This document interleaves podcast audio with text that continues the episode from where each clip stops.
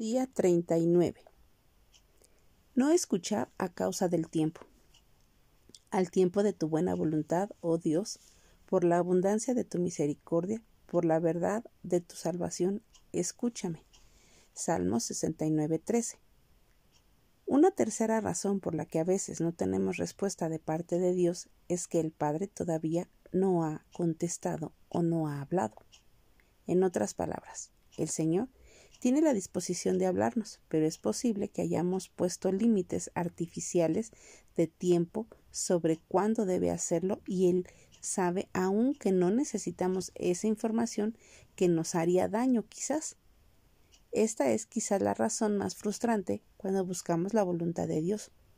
A veces creemos que tenemos tanto la necesidad como el derecho de conocer la información tan pronto como se la pedimos pero con frecuencia debemos esperar debido a propósitos ocultos a nosotros.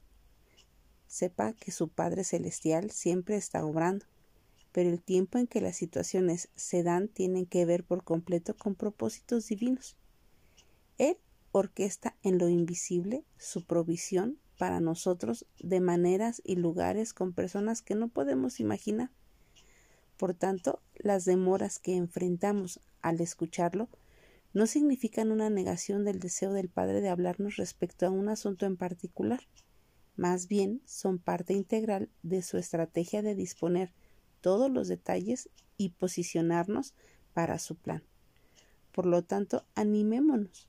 Dios está obrando activamente en favor nuestro. No renunciemos a buscarlo, ya que Él conoce el tiempo exacto en que nosotros necesitamos conocer y escucharle.